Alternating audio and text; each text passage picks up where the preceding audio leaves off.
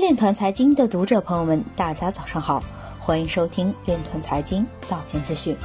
今天是二零一九年十月二十一日，星期一，农历亥年九月二十三。首先，让我们聚焦今日财经。英国议会要求首相寻求再度推迟脱欧。希腊前财长表示，IMF 应考虑发行类似 Libra 的加密货币。天津市委常委表示。区块链等科技同经济等深入协同，城市建设步入城市化3.0时代。中国科学院院士表示，高效能的万物互联必将离不开区块链存储技术。Telegram 致信投资者表示，听证会延期是积极的一步。摩根西创始人发推总结本周加密货币行业七大进展。灰度为机构投资者定制的加密资产已达到22亿美元。有分析指出，5G 对于区块链来说是一个加速器。微软柯瑞杰表示，区块链等在金融行业中用得非常广。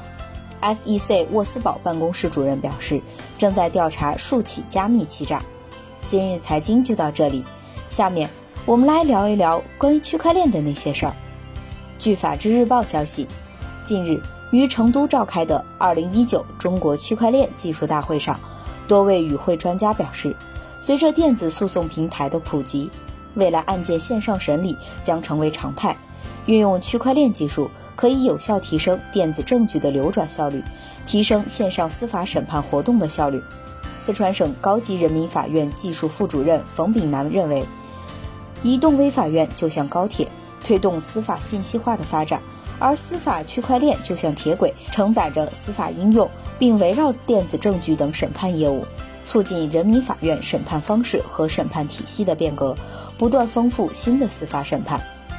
以上就是今天链团财经早间资讯的全部内容，感谢您的关注与支持，祝您生活愉快，我们明天再见。